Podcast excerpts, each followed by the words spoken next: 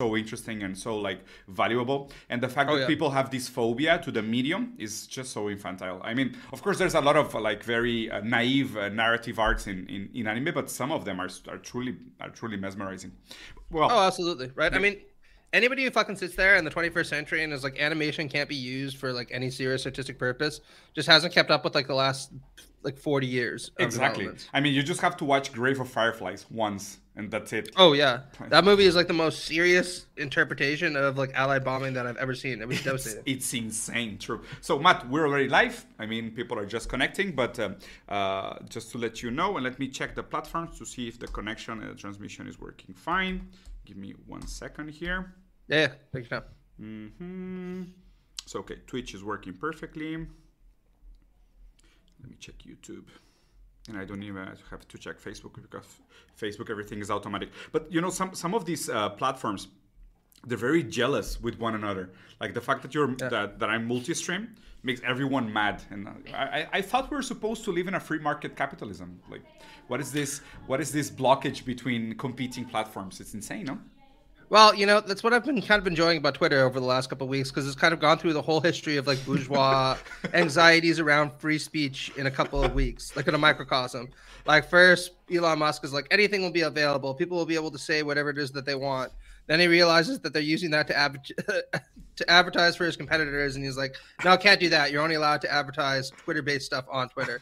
then there's a backlash to this, and the state intervenes, and he's like, "Uh, we'll compromise somewhere in the middle." Like, It's, it's insane. beautiful. Yeah. So, Matt, my friend, first of all, thank you so much for for uh, sharing our time, uh, your time with us. Thank you so much for accepting for accepting the, the the invitation. It's a real pleasure. We have been very close to having this conversation a couple of times, but due to scheduling conflicts, you were not in the pill pod, and then when I had the guys on my channel, you were not there as well. And and to be to be honest with you, I, I've listened to the pill pod for a very very long time. I really like um, um, some of your points of view. The way um, the way you joke, it's incredible. The way you break the monotony of the high level conversation in the pill pod is also super refreshing.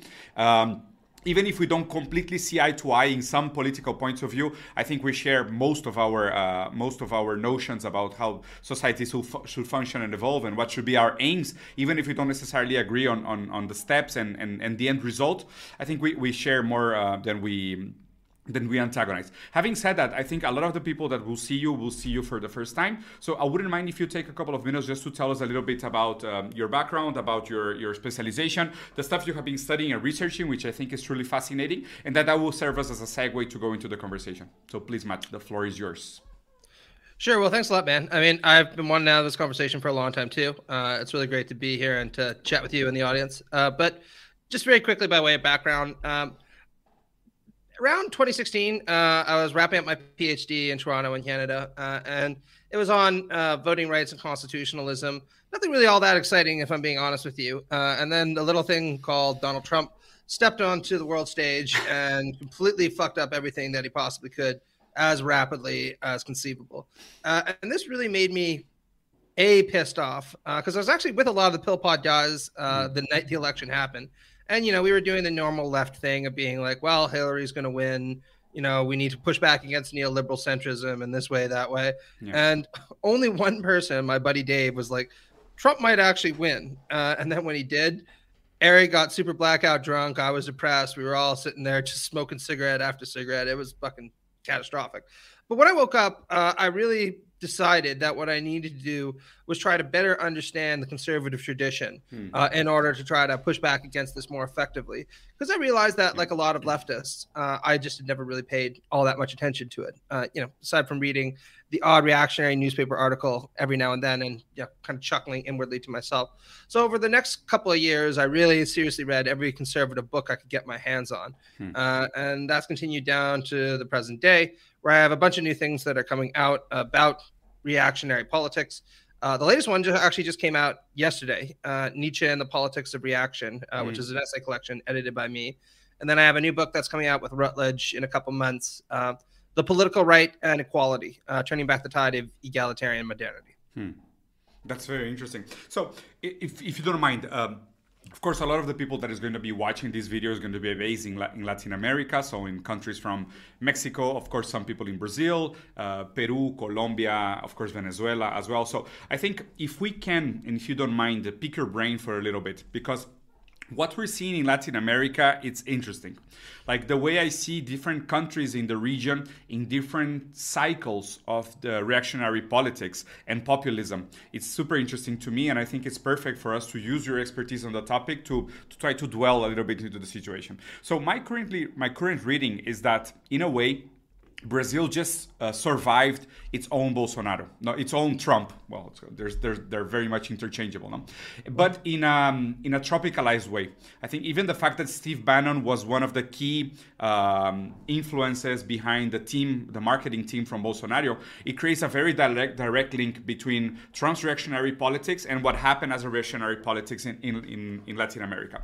But also, I think it's important for us to analyze, and I would love to take your to have your take on this, the fact that the inability of the left to propose a viable model of government is mm-hmm. what gave rise to figures as Bolsonaro, as uh, some uh, uh, figures in Chile as well, as others in that will eventually rise almost uh, inexplicably in Mexico in the in the very near future.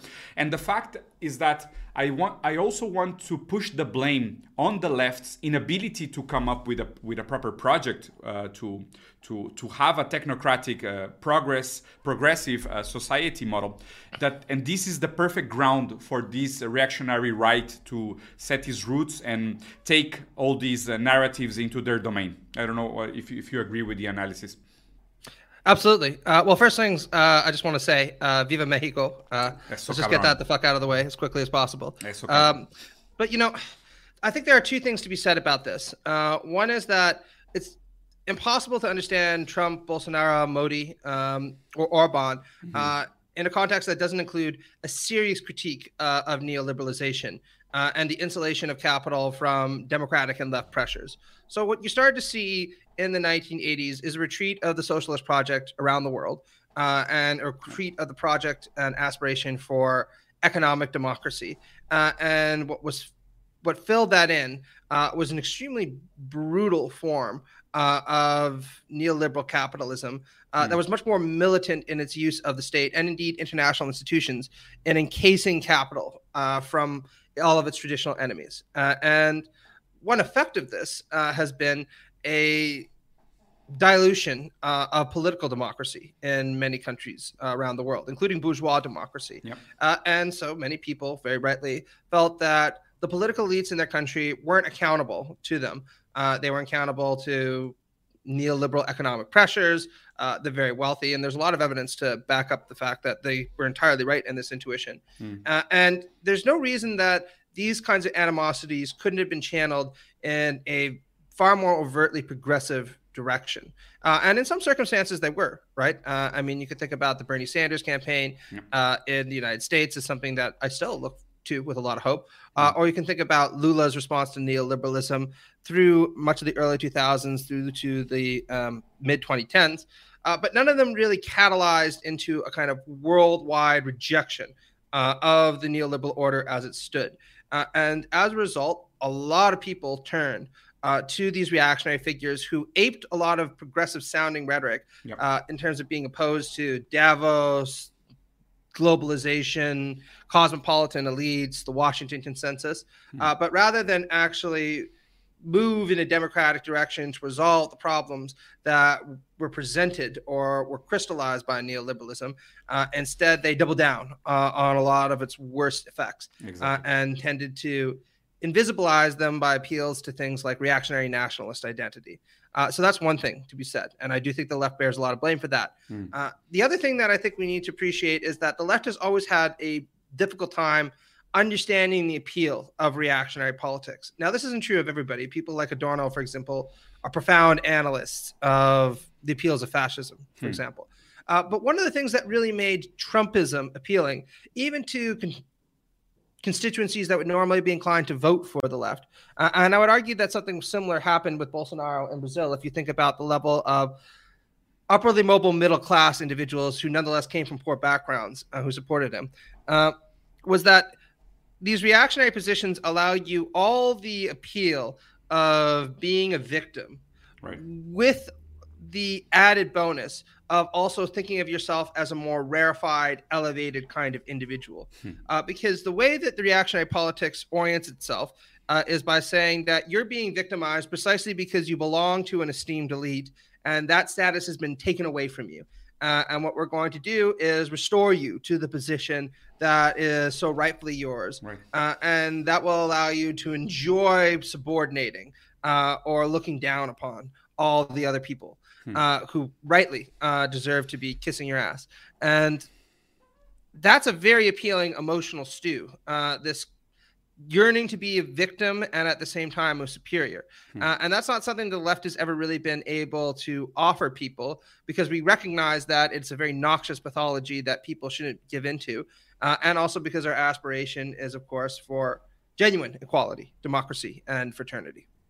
So, in, in that sense, um, I don't, I don't know if you agree with this, but and I don't want to flirt too uh, naively with the notion of fascism, but in a way, fascism tries to divert the attention from the structural problems of the economy leading to the to the suffering of the masses and tries to find the scapegoat normally a racial scapegoat that they can take all the blame and just direct that uh, negative intention and say there's an easy solution for our problems, which are not structural. We don't recognize the, the structural problems of capital. We just blame it on a specific race, on an intruder, uh, somebody that came and changed the status quo of our civilization. And as soon as we get rid of them, everything was going to be back to the awesome normalness. Uh, you know, again, uh, um, completely ignoring structural problems and material conditions that are actually the root of, of the problem and the suffering of the people. But now we are seeing, like, of course, there's micro fascism and a lot of uh, fascist hints in the reactionary movement, especially in Latin America. And my concern is that um, at the moment, of course, the rhetoric has been downgraded to the level of meme, but they're finding the scapegoats in this notion that every time a left wing movement wins in Latin America, they say, uh, we're going to become Venezuela you know immediately. And, and, and, it's like and it's like okay like uh, as soon as lula takes the, the the presidency we're one week away from becoming venezuela. You know like beaches are going to become awesome and we're going to have an archipelago of beautiful islands and delicious arepas and food and we're going to become venezuela immediately like a, a, as an art of magic. But I, I find i find this strangely and scaringly similar to the logic of fascism of finding these uh, individual scapegoats. Does it make sense Oh, absolutely. I mean, the exact same thing happened in Mexico when I was living there mm. uh, because AMLO was elected, and almost every right wing student that I had uh, came to class being like, "We're going to be Venezuela before the week is out, right? Yeah. Uh, he's going to drive the country uh, into the ground." Mm. Uh, and of course, that's not what's happened, uh, and everyone and nobody outside the far right expected it to. But the rhetoric can be really appealing, uh, as you bring up, in a lot of different contexts. So, in terms of how it is that we should interpret fascism uh, including fascism in the 21st century. Mm-hmm. I think that there are a lot of things that it offers people as a substitute to those kind of structural reforms that you right. were talking about. Uh, and one of them is that the left, because it's committed to materialism, mm. uh, has always had to engage in a project of desublimation uh, to say that these kinds of grand enterprises that you think you might be participating in, uh, a lot of them are actually just various forms of fetishism. Uh, there are various forms of reification. And mm. what we really need to do is focus on the much more practical task of trying to improve the world around us, which is going to mean building things like better roads, building things like better communities, uh, integrating people who have not typically had a voice in society into uh, our democratic conversations, things like that, hmm. right? Uh, and this is all very appealing and would actually make our world a better place. But fascism offers something different. It offers a vision of participating in this sublime palingenetic ultranation yeah, yeah. Uh, and a project of national renewal that's in fact supposed to transcend the material world in certain very important ways.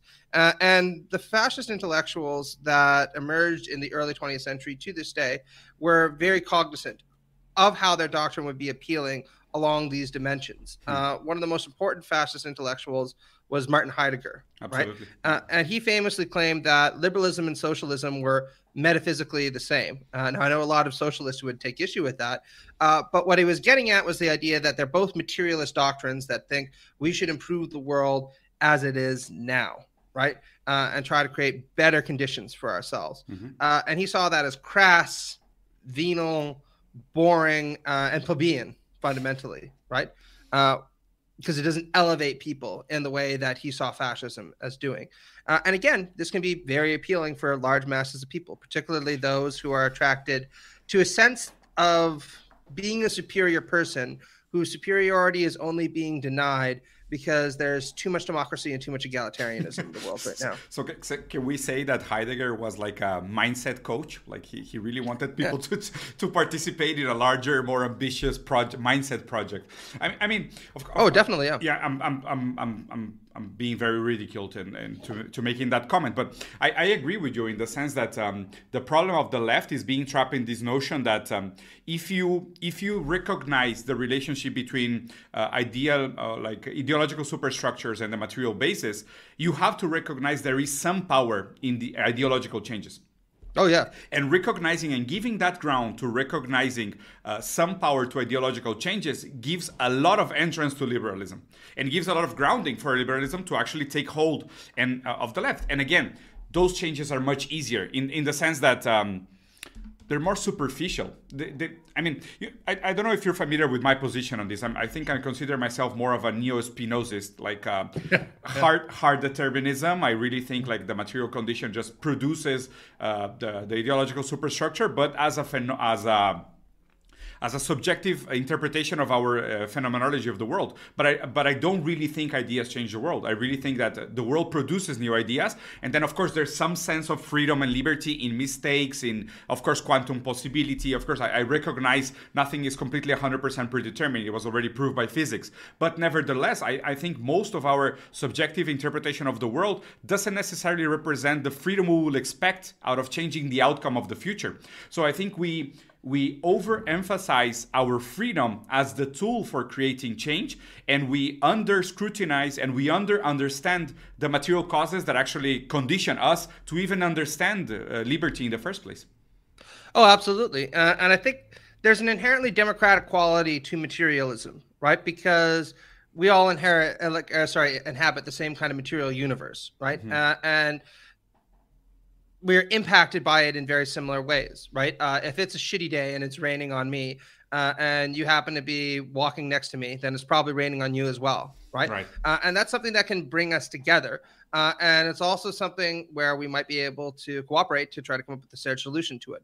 Uh, hmm. Idealism, on the other hand, while it certainly can have progressive connotations, tends to insist that people need to turn inwards to themselves right. Uh, and to reflect upon their private natures. Uh, and this, of course, can very easily lead to a narcissistic sense of removal from the world. Yeah. Uh, and this narcissistic sense of removal can also very easily turn into a pronounced sense of superiority over Absolutely. others, uh, which is something that fascism has always aped as well, right? Yeah. Uh, think about people again like Heidegger, Evola, who talk about grand personalities or authentic personalities who have a kind of depth and seriousness to them uh, that's only intuitable to those individuals, of hmm. course, because uh, they're aware of their spiritual superiority to others. Uh, and they look upon the world and they see the mass of human beings who are concerned with shared material interests, uh, and they say, what a crass thing to be uh, worried about, right? Yeah. And that's why I don't want to say every materialism is necessarily uh, progressive because I think you can have things like Nietzschean materialism that yeah. aren't progressive at all.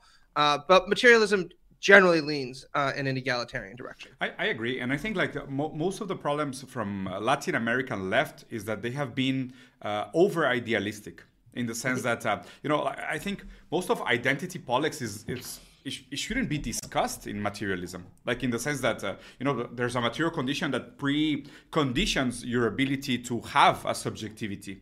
Your subjectivity is a consequence of your relationship with the material world that antecedes you that that precedes you in a way. So having this uh, notion that my subjectivity has to be changed and adapted it will transform the the world after me it's it's so so egoistic, like so narcissistic, so self-centered, and so full of itself. It's it's a little bit crazy.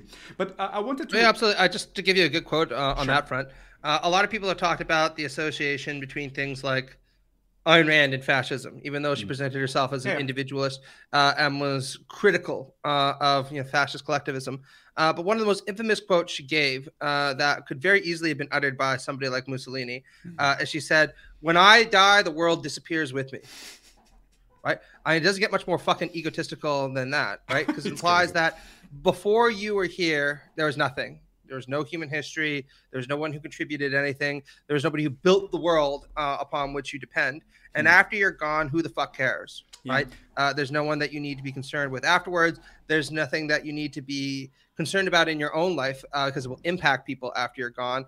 All of that is a matter uh, for lesser beings uh, to be concerned with. So my, my, my question here, and I think you guys scratched this conversation barely one in the in the pill pod um, when you were having the discussion about what comes first, the individual or the collective, and I think, um, yeah, yeah I, I, remember you had this this metaphysical conversation, which for me has always been very interesting.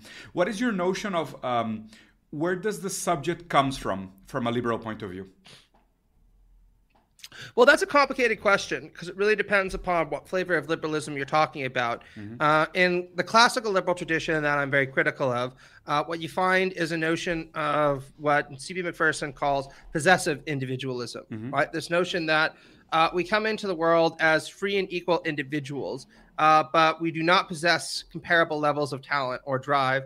Uh, and consequently, it's precisely because we come into the world as free and equal individuals that whatever hierarchical disparities that emerge as we labor uh, are legitimate in a way that the old feudal aristocracy as weren't if, legitimate. As if right? there was no past. Yeah.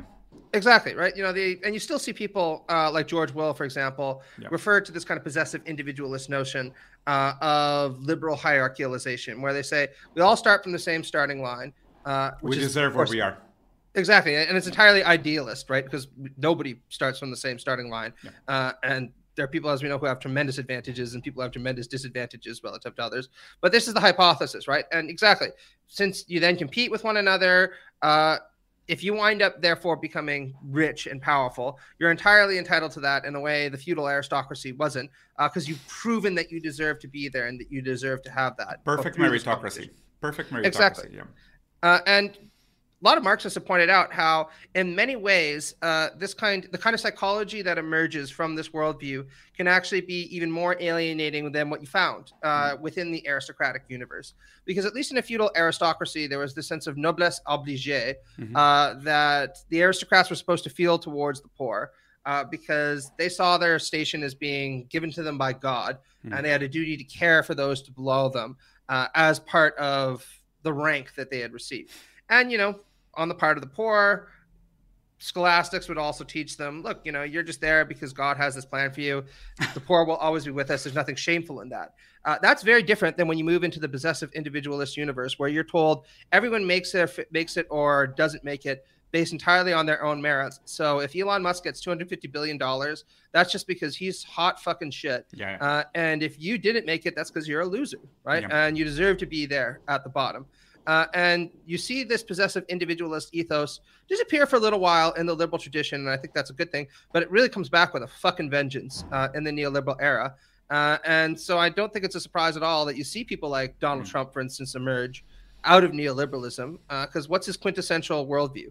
There are losers and winners. Uh, and you better fucking make sure that you're one of the winners because if not, you're going to be a loser. Yeah, so uh, I, I agree 100% with the with the analysis, and I think it's a very good diagnosis of why people are defending meritocracy and the myth of uh, you know the self-made man against their best interest and against structural oh, yeah. and material analysis. But but but but then if this is this is let's say one of the points of view of how subjectivity emerges in liberalism, what's yours?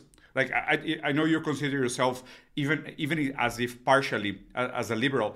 How does the subject emerge from your your your take on the liberal tradition?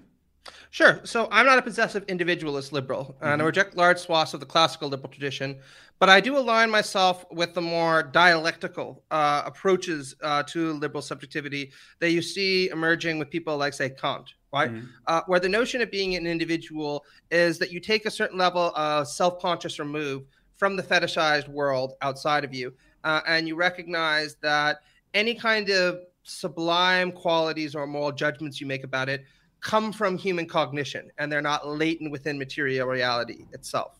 right?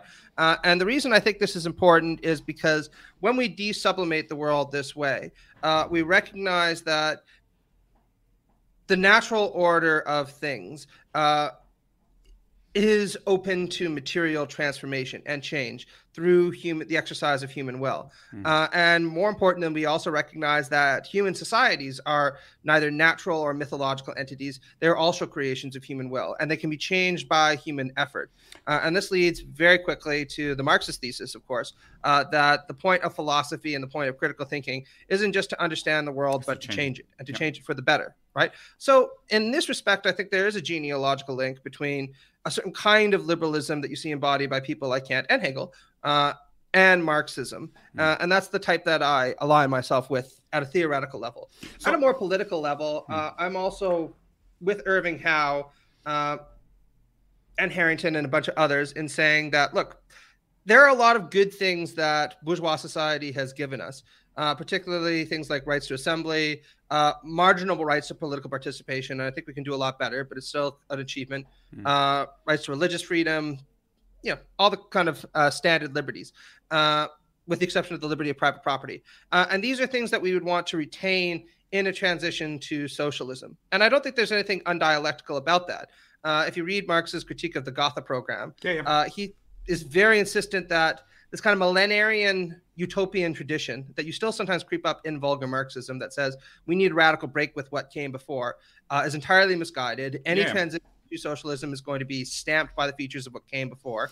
Uh, and it should carry the best features of the old society forward in the ab- style. Ab- absolutely, I think the sentence that best summarizes this, and I, I, I, it was in my first book, is that I want to overcome that which I deny at its highest point. Exactly. That's a that's a great sentence, and yeah, yeah. I couldn't have put it better myself that would be exactly the way that I would state it. Yeah, I agree. I think I think a lot of people that are cosplaying Marxism, they are like um, not understanding what is the role of dialectical materialism in, in reality, in the sense that uh, they're they're thinking ideally about the process of, of, of historical uh, dialectical materialism, and, and that that's for me is always very very noisy, very very uh, you know hurtful. And it's strange because it's when, when you think about the work with the type of work we do and i think we share a lot of similarities in the type of intentions that we have is that revolution is always late for somebody. Yeah. there's, there's somebody in the world which revolution always arrives arrives a little bit too late. So are we gonna like you know like of course it has to be today for somebody. It should happen of course right now. But but then again is it, it's going to survive? Is it going to be sustainable? Is it going to be is going to be sustained by the right material conditions for the revolution to actually take place in the right way? Do you want revolution before before you can achieve something that could only be achieved in the previous mode of, mode of production? This is this is hard complicated hard very complicated questions to answer. I think even marx was was re- resistance to reply to those questions. In the fact that he understood like his notion of dialectical materialism and historical materialism is that uh, we cannot make any predictions of how communism will actually work because ideal superstructures are only going to emerge when material conditions change. If we make any type of predictions about the ideological superstructures, we are assuming that the material conditions can can can be uh, dispensed of, if you can produce the ideal superstructure as a prediction, it means you don't need a material basis as a, as a, as a place from where the emergence of these ideal ideological superstructures are going to emerge. So I think a lot of Marxists, um, they, they commit that type of sin of getting ahead of themselves and, and proposing before the material conditions actually change. And uh, which is leading me to the to the next question and is a little bit more pragmatic, Matt. And well, actually, if I could just respond to that, I want sure. to say that I think you're absolutely right uh, in this, uh, and I. Some people have criticized me for this, so I'll use this as an opportunity to kind of clarify my points on this. Uh, I'm with Lenin uh, that I do think that sometimes history does need a little push, right? Uh, and there's nothing wrong with recognizing that it needs a little push. Uh, and quite frankly, I'm very critical of liberal theorists who deny the importance of revolutionary agitation, given that the bourgeois world itself is the creation of a sequence of revolutionary agitations uh, against the feudal order. Uh, like the Communist Manifesto was not written about a communist revolution; it was written about the the bourgeois revolutions of 1848. Uh, many of which were unsuccessful, but a few of which were successful. Yep. You wouldn't have all the good things of liberalism. Sorry, my cat wants to which which, which, which were praised by Marx, by the way. Exactly right. Uh, without these kind of transformations. Sorry. Mr. Fuzzy Boots is invading our interview. exactly. Uh, but you know, just there's a difference between accepting uh, this pragmatic need for revolutionary agitation uh, and fetishizing revolution and radicalism as an end in and of itself. Because Yeah, our end is not revolution or radicalism. Uh, our end is Progress. socialism, right? Yeah. yeah, progress, right? Yeah. Uh, and revolution is a means to that end. Uh, and fetishizing revolution and radicalism for their own sake, uh, not only I think is pragmatically Inefficient. obtuse. Uh, it can also be dangerous if you think about the appeals of something like Sorelianism, right? Uh, and the fetishization of violence as an edifying activity for its own sake. Uh, that can very quickly lead to fascism, I right? agree. Uh, and there's a reason why many socialists transitioned away from socialism uh, and democracy towards fascism uh, by essentially taking this fetish of violence and transforming it into the end in and of itself. Super, super interesting. So, uh, a, very pragmatic question, and this is one I get a lot from the people that engage with me on, on social media, and is how do you, let's say, deprogram or engage with people that have been radicalized by the right wing ideology? Well, I want to say first off that people don't need to feel that they fucking have to. Like, as somebody who does a lot of this for a living, I can I- tell you that I agree. oftentimes it's pretty goddamn unpleasant. Like, pff, there's only so I many agree. people with fucking frog icons. Uh, with Pepe, yeah. yeah, messaging you being like, fuck you, asshole. You know what I mean? Go die. Uh, before you just kind of shake your head, you're like, yeah, all right. You know, uh, I mean, it got to the point, I'm not lying to you, where I could even start to be disappointed if people would send me angry emails and I didn't feel like their heart was really in it. you know, like I got fucking angry emails from people who would be like, you're a fucking it, yeah. Benny Jesuit witch. I've looked over everything that you've done, and if you say on this point here, you're a fucking idiot, you fucking tired, all that kind of stuff.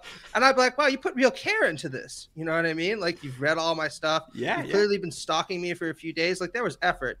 Other people would just like write to me being like, eat a dick fag. And I'm like, you didn't even try. Yeah, Like, that, that was half-assing it. Yeah, you could do better. yeah like if you're gonna hate me then hate me properly but so you know i'm not saying that anybody has to do it because you're gonna put up with that and it's a tedious kind of activity Hmm. uh, if you want to do it Let's And say I fa- think fa- people should. family and friends, which which are unavoidable. I think we just came out of Christmas and New Year, and a lot of people had to interact directly with their family members, which became radicalized. And most of them are retired third age people, and mo- and some of them are just meme heads. Like uh, their their, their view of the world are, is a meme. You know, it's it's ridiculous, but it's becoming more and more more more common. Like this currently is my favorite insult. I just like people when they write to me or they insult me on Twitter, whatever.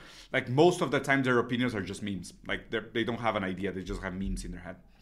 Oh yeah definitely like you know fucking vicious meme destroys you know leftist viewpoint on this and that i've seen that all Com- communi- communist with an iPhone, ooh, burned, like destroyed, owned. It's like, really? Yeah.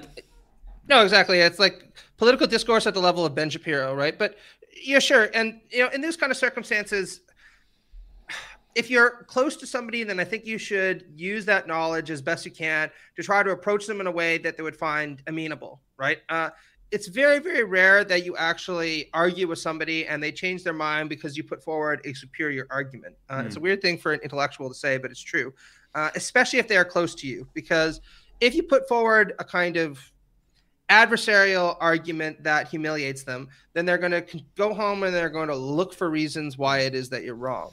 Uh, so if you know somebody, try to present them an opportunity to look at things in a more nuanced and a more progressive way. That'd be the thing that I would say.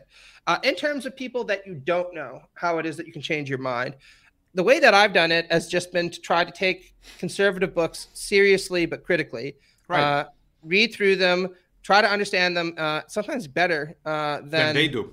Yeah. Than they do, because a lot of conservatives don't actually read a lot of conservative literature. Most of, most of them, I will say. Yeah, exactly. And Yeah. sit there and be like, look, this is just what's wrong with this.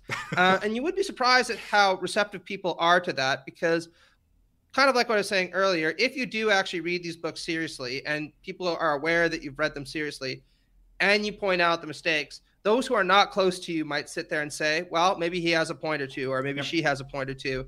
Uh, and this isn't all that, right? Uh, but again, I by no means think everyone should do that, and it's going to mean that you're going to have to read an awful lot of crappy reactionary books. So yeah, it's insane. I had yeah. I had I had a couple of years when I was really fixated in economy, but I I had to read Mises, Rothbard, Hayek. Oh, yeah. oh my fucking god, it's insane. It's but but but like you said, you have to because otherwise it's always like ah you know this was refuted by Mises in like wealth of whatever, and you're like why? Really? And then you go and you read the books it's like oh my god nobody read this. Like nobody really read this. They just saw the memes. They just literally saw the memes and the quotes and they took them out of context and they used them as arguments. But the issue is is, is then again what is the value of theory in this pragmatical political arena? Because 99 of the people are having this conversation based on a couple of quotes some very very funny memes and that's it. Like I think, but do you think it's like a ladder in the sense of like a diarrhea ladder, where you have like these really uh, uh, organic intellectuals that actually believe Mises and they believe Hayek and they believe Rothbard, and then they're pushing this anarcho-capitalist and this more like, uh, well, those those are really niche. Let's be let's be honest. Those are really niche ideologies, but they're pushing these ideologies, of course, funded by think tanks like Atlas Foundation and Heritage Foundation and Liberty Foundation. They they have this insane amount of money and they're creating these huge internet superstars promoting hegemonical point of view that justify meritocracy. And then most of the people are just taking the punchlines, the memes, and then they're using that as arguments to operate on a day-to-day basis. So it doesn't really matter if the theory is crap. What matters is that the memes are, are they're awesome. Oh, absolutely. Um, I mean, this is one of the things that I would actually argue the right simply is better at the left than. Yeah. Uh, now, one of the reasons it's better at the left at this is because they are very well funded in a way that we aren't, right? Uh, I mean, you can set up any crappy right wing think tank in the United States uh, and receive millions of dollars immediately from obscure donors, yeah. right? Uh, you know, the Koch brothers, Peter Thiel, you name it, right? Uh, I mean, look at fucking Curtis Yarvin. Uh, I'm doing an op ed on him right now. Curtis Yarvin receives tons of money from Peter Thiel uh, for writing a blog. You know what I mean? it's, it's, crazy, man. Yeah. It's but crazy. I mean, the thing is, having access to those kind of resources means that they're able to form essentially a pyramid of intellectuals, uh, mm-hmm. uh, right? Where you have the guys at the top, and the right does have some genuinely very smart intellectuals uh, at its beck and call. I don't want there to be any kind of doubt about that. These are yep. people you really need to confront and understand. Uh, and, but what ends up happening is then there's a further layer beneath that, uh, where these are people who will read the serious intellectuals and present their ideas to a mass audience in a way that's a little bit more digestible. And then there's a further layer below that of meme creators, content creators, interviewers, you know, the Dave Rubin types of the world, and they'll further distribute an even more diluted version of those ideas downwards. Uh, and that's a way of achieving a kind of hegemony, yep. right? Uh, because you have these people who create the ideas at the top, they're disseminated downwards, uh, and by the time it gets to, you know, Joe Sixpack on the Klan, he might have no idea where this idea came from, uh, but he does know that it sounds interesting and that it's appealing to him, right? Yeah. Uh, we on the left, I think in part, there are a lot of reasons for this, but I'm just going to float one, especially in North America. Uh, the left broadly retreated from the more mainstream culture in the 1980s and the late 1970s under the neoliberal assault. And many leftists, including many socialist leftists, moved into the academy or into the arts uh, where there was space to try to still articulate and rethink these ideas. Mm-hmm. Now, obviously, I'm an academic, so I'm not going to sit there and say there's nothing good at writing dense academic books on esoteric bits of Marxist theory. Uh, you know, I love that shit, right? Yeah. Uh, but the problem is that in an academic setting, there are different things that are valued than trying to achieve hegemony in a political dispute. Uh, that includes trying to be as scholarly as possible, uh, not really caring that much about whether these ideas are easily disseminated, uh, mm. privileging originality uh, over things like cogency, accuracy, uh, or plausibility. Mm. and also, this kind of competitive ethos uh, where leftist intellectuals often won't get along with one another because each of them is trying uh, to be the biggest and most culturally significant fish in a very small pond, right? and none of that is healthy in the long run. Uh, what we really need to do is create something that's a little bit more like the pyramid, right? Uh, where you have the David Harveys of the world, and I think David Harvey is very good at this, yeah. uh, who will write dense books on Marxist theory uh, that you know the average person working you know 60 hours a week probably won't be able to go through but they're accessible enough that you can then have other intellectuals who explain the ideas articulate them uh, and transmit them to a mass public right uh, and that's a very important part of the process that we've only started to get good at again hmm. uh, but I think there's a lot more that could be done on that front frequently. Yeah. And I mean, I've, I've tried to do that myself through outlets like Jacobin and others. I'm, I'm reading this um, right now. I don't know if you read it. I can't see. It's called uh, "The Dawn of he- The Dawn of Everything: A New History of Humanity" by David Graeber. Oh, I have heard of that. No, I haven't read it. Is it any good? Yeah, it's pretty good, man. Like I, I like this this notion of going back and looking at political uh, rehearsals of the past from a different angle. You know, like I, I agree oh, yeah. in the sense that most of our notion of history is very modern it's it's a pity, but modernism and, and rationalism and I think the Enlightenment gave us a sense of superiority that then we painted with the same brush and the same color the history of our past and our potential future.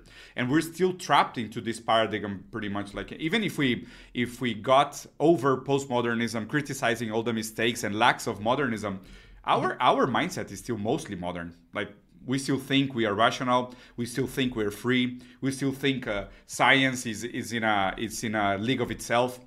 Like we and, and from quoting Bruno Latour, we are never really modern, but we still think we are. And, and this is this for me is a very hard problem to overcome. And and having this rat race of academia in a way still for me is a stigma of uh, not overcoming the fact that we were really not modern. Oh, absolutely, right. And this is kind of thing. I think that looking at earlier periods of history really awakens you to the importance of the materialist thesis, right? Uh, I mean, anybody who sits there and says ideas make the world in a more than metaphysical sense, uh, which is you know Jordan Peterson's quote from Maps of Meaning, uh, really should go back and talk about the first person who was you, able you read to talk that? to the first person. Yeah, yeah, that's from Maps of Meaning. I did, yeah. Uh, should talk to the first person who was able to control and manage fire, uh, which apparently added an exponential amount of human intel- to human intelligence uh, and allowed us to live an additional 20 years, right? And this was probably just some guy who realized, oh, you know, lightning strikes, I can go put a bush in here, uh, go and control it there. Uh, it was a very material, social kind of activity, but it was transformative for human history, right? Uh, in a way that we're only beginning to appreciate right now right? So I definitely think it's important to go back and look at those things. Yeah, I should probably do a better job of that, frankly. No, that's that's what I'm really loving about the books. You know, like they're retelling these very old stories about what we know from uh, originary tribes and the way they organize. And and I love this notion that um, most of these originary tribes they were social rehearsals.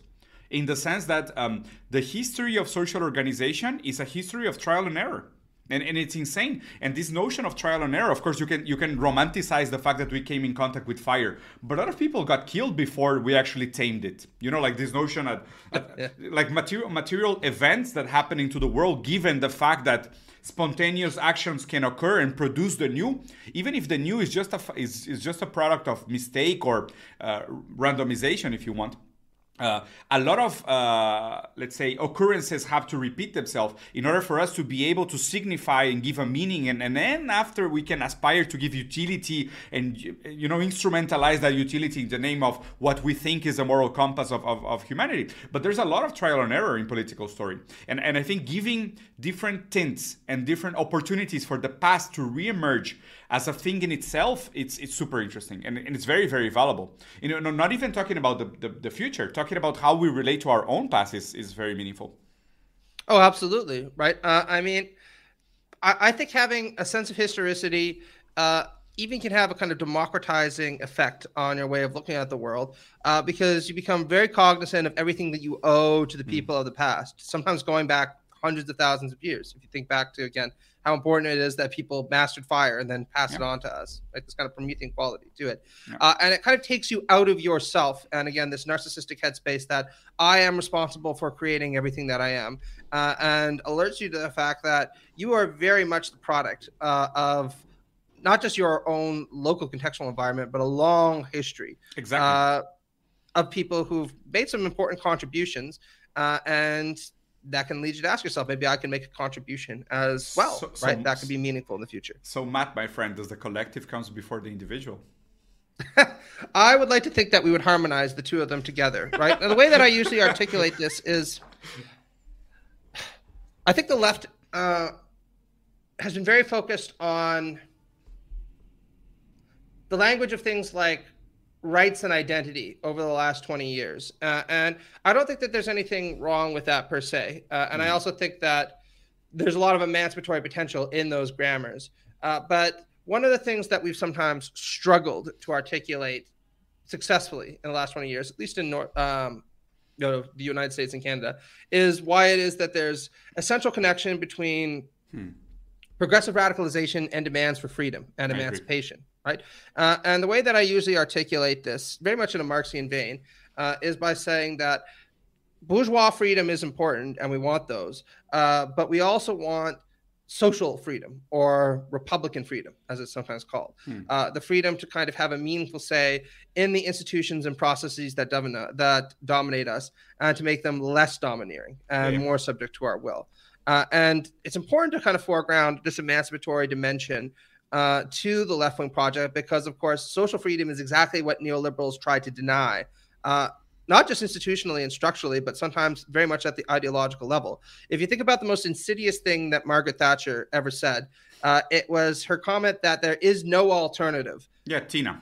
Yeah, exactly. Right to what's going on right here. Uh, that is an extremely dispiriting notion that was intended precisely to preclude the idea that people have any meaningful social freedom that they can exercise to improve things. And it's what we need to absolutely reject as leftists to give people a sense of hope for the future. So, uh, actually, uh, I, love the comment, and I would like to include a little bit some of the questions that are popping up in the chat because some sure, of sure. some of the comments are pretty good. I don't know if you're seeing the screen reading right now. Uh, a little bit, yeah. Yeah, you're seeing it. So there's a comment from Marta. Diego, can you talk about the role of mass media alienating people with this capitalist narrative, individualism, meritocracy, democracy, and whatnot? Matt. Yeah, absolutely. Uh, I think you see that very transparently at the academic level, right? Which is uh, one where I'll just use as an example, right? So I work every day with students, right? Uh, and many of them hold progressive views, uh, particularly on things like social issues, but they've very much internalized the meritocratic ethos that we live in a competitive society, exactly. that the most important thing is to be at the very top of it. Uh, and if you don't make it to the very top, then what's going to happen is you're going to wind up at the bottom. And the bottom is an awful place to be because then you have bare exclusive responsibility for winding up there. Hmm. Right. Uh, and this was bad enough in the 1980s when we were constantly presented with these images of success and failure uh, in things like televisual media, right? But now we are constantly bombarded uh, with images on Twitter, on TikTok, on Instagram of people who are framing themselves as successful, right? Uh, and presenting themselves as metrics to which we must compare ourselves. Uh, and the relentless bombardment of these continual comparators that we are never going to be able to live up to is psychologically extremely damaging, yeah. right? Uh, now, I say that as you know a millennial who just kind of got into things like Facebook uh, and can still tune out of social media every now and then. I have no idea how fucking difficult it's got to be if I were a Zoomer, right? Can you imagine? Uh, and I had been online since the age of 10. Since you were born. Was, yeah. yeah. exactly. And was constantly surrounded by this influx of social pressures uh, in order to be the number one rat in the rat race, right? Uh, it would drive me fucking mental. Uh, and I don't know how these people do it. Yeah, it's crazy. I think there's there's this late comment which is which is also very nice. I think the fact that we were born and raised into these individualistic narratives, you know, the hero story, the hero with a thousand faces, everything is about overcoming and, oh, yeah. and it's about doing yourselves and building yourself and you know getting over obstacles and you know I, and I think that that vein of narrative runs across um, woke ideology so my question to you is, and, and to, to close up the, the conversation, because I have this and one more question that I would like to ask you, is that do you think it's probably time and it's, uh, or is it the right time for an anti-woke left more materially uh, to emerge? I don't think an anti-woke left. I think a, a left that's better than being woke, right? Uh, I'm going to refer back to what you said earlier, right? right. Uh, something that transcends the limitations of wokeness while carrying forward its best features. Exactly. Right? Because its, its best achievements. Exactly, right? Because uh, there's absolutely no doubt that the socialist left through much of the 20th century uh, was profoundly thing, ignorant of things like gender oppression, sexual oppression, racial oppression, uh, and the internally important dynamics uh, that propagated those. Uh, and we were rightly criticized for being insufficiently attentive to them, uh, both politically and rhetorically. Mm. and I think it's important to incorporate that into a broader narrative of socialist emancipation from domination uh, and various forms of tyrannical social necessity. Right uh, now, mm-hmm. saying that, I think it's very clear that woke culture and identity politics is extremely appropriable uh, by neoliberal capitalism, That's sometimes in yeah. extraordinarily noxious ways. Right? Uh, I mean, I saw one of the Kardashians the other day setting up, or this is a couple of uh, months ago, setting up a uh, GoFundMe because uh, she wanted to become the world's first self-made female billionaire, billionaire. and she received yeah. millions of donations, many from people who are extremely poor, and thought it was inspirational uh, to try to take this woman who was already born into extraordinary affluence. Uh, to take her up the next level so that she could compete in the billionaires club, right? Uh, and she was able to achieve this kind of manipulation uh, by co-opting feminist rhetoric uh, and putting it towards what I would consider to be fundamentally anti-feminist purposes, because I think that there's an intrinsic connection between capitalism and the perpetuation of various forms of patriarchy, right? Yeah. So in that sense, we need to be extremely critical of woke capitalism and woke culture and how it can be appropriated. And I think this was this was pretty much like I mean I, I love the criticism that was done to to Foucault as, as he was a very good at describing the, the the flow of desire in capital oh, yeah. but he was not critical enough of capital. And and, and this is exactly my my my, my fear that uh, the the mindset of uh, of course is, is misinterpreted no? But Foucauldian analysis it can be instrumentalized to further fuel the intentions of neoliberalism. And I think and I think even the the um, the the theory of uh, desterritorialization and reterritorialization from Deleuze can also be fully, fully digested by capital in the sense that you can deterritorialize yourself and you can even deconstruct yourself as many times as you want. That's just new work for the marketing team and to brand you uh, whatever they want to sell you as a new fashion, as a new flavor, as a new intention, and to recapture your desire. And in that sense, I think most of woke progressive narratives have become just uh, marketing tropes Nothing more, eh? Marketing tropes. Like we, we have this very few scarce example of of overcoming the differences and the systematic uh, abuses and injustices of the system, and they just become the new hero journey to follow. They just become the new marketing tool to to sell and promote a new brand or a new product. And there's nothing else. Eh? It's the same cycle again and again. That that's why I think that. Um, in a way, a, a, a, probably more harsh materialist historical analysis of why we have these structural differences, it's also a residue from feudalism and, and early stages of capitalism. The fact that power was concentrated in white cis men and then mm-hmm. it just is just as noble from there. But there's no there's no way of undoing what was done historically unless historically we change the relationships of power and conditions. So this this is no longer a problem. It's not it's not the fact that we have to because i think this was the analysis done by Rosi Braidotti no? Like he's a new she's a neo-spinozist Deleuzian that wants to include or include all the subaltern narratives and bring them into the game of democracy. And it's like oh my god really? Like just this sounds this sounds like just like new products for us to buy. Oh, absolutely. I would even go further than you and say that uh, this kind of emphasis on difference in particularity as a fetish for its own sake yeah. uh, reflects the ethos of neoliberal commodification. Exactly. Uh, but it can very easily be appropriated for fascistic purposes. Uh, and I'm not just speaking speculatively here, right?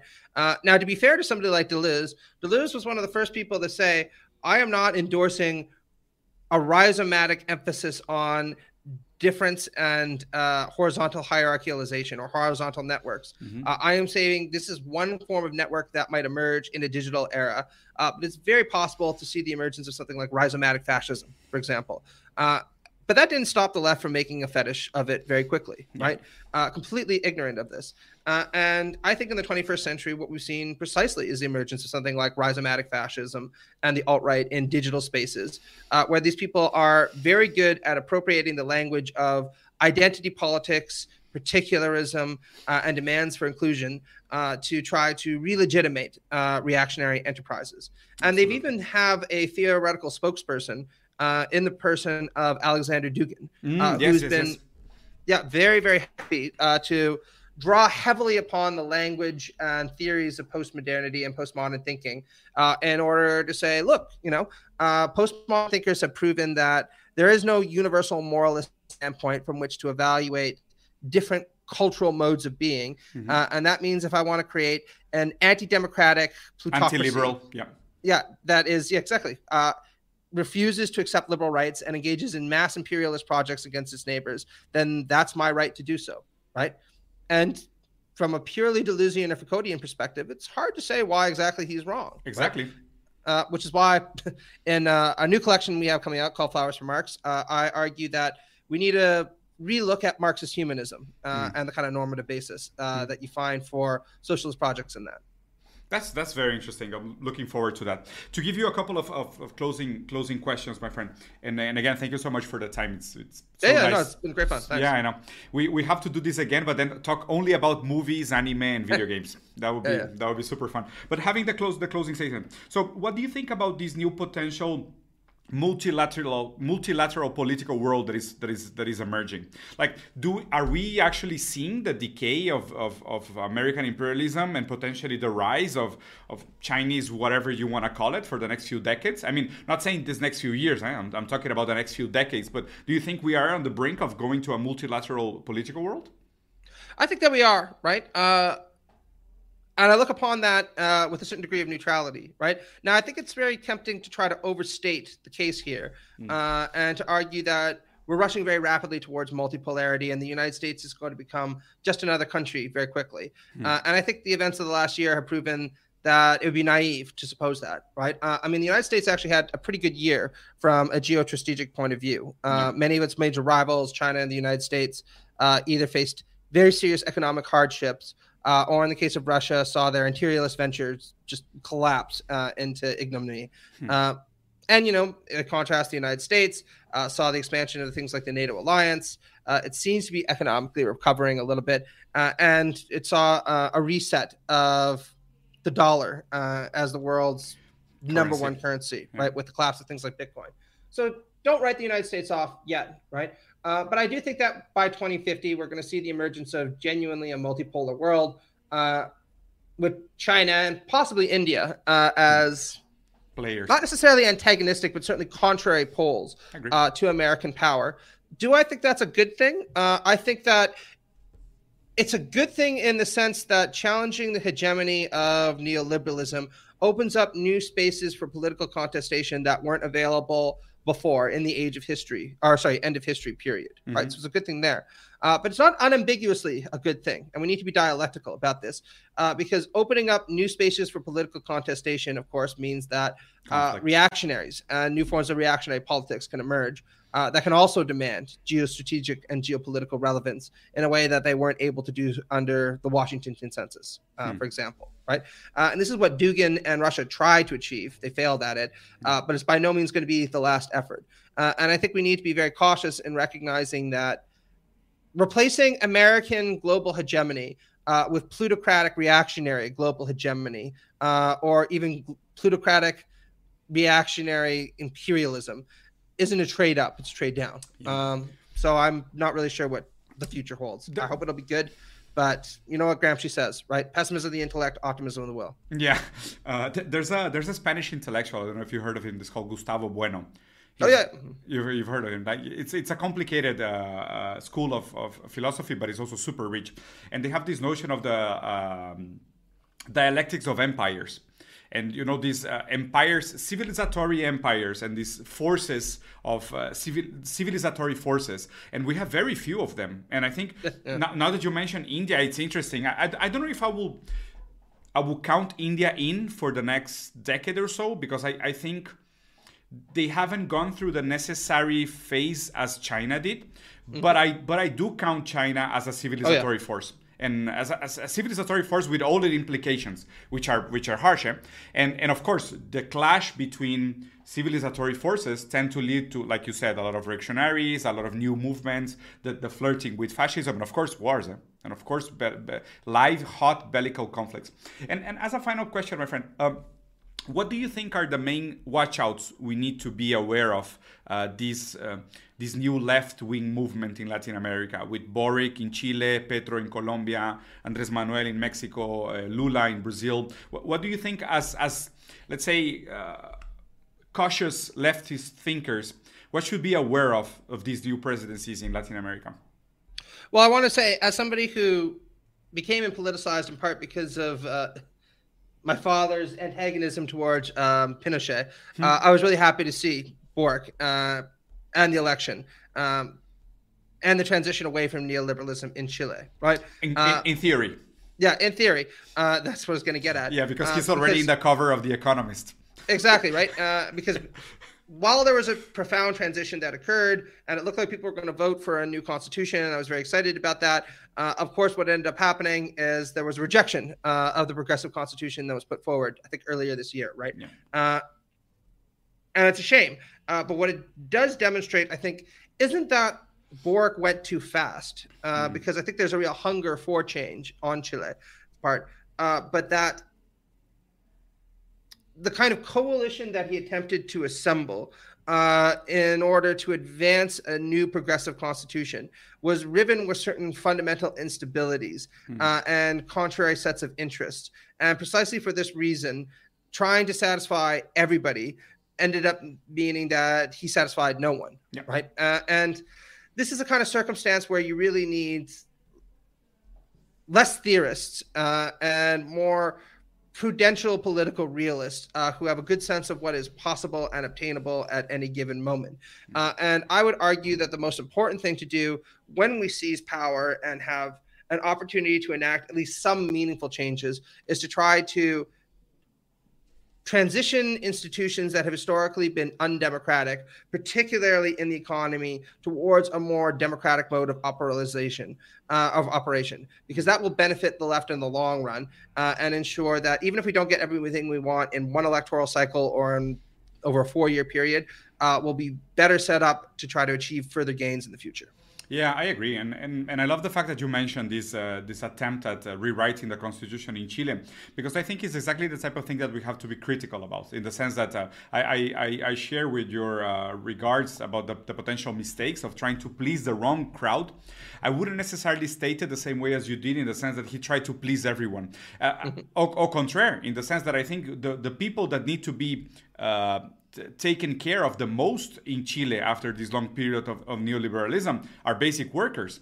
And, yeah, and, and, and, the constitution was aimed toward woke narratives you know, like uh, uh, including indigenism and racial minorities and sexual minorities and whatnot. And then he completely forgot about the fact that the, the economy is mostly built on workers.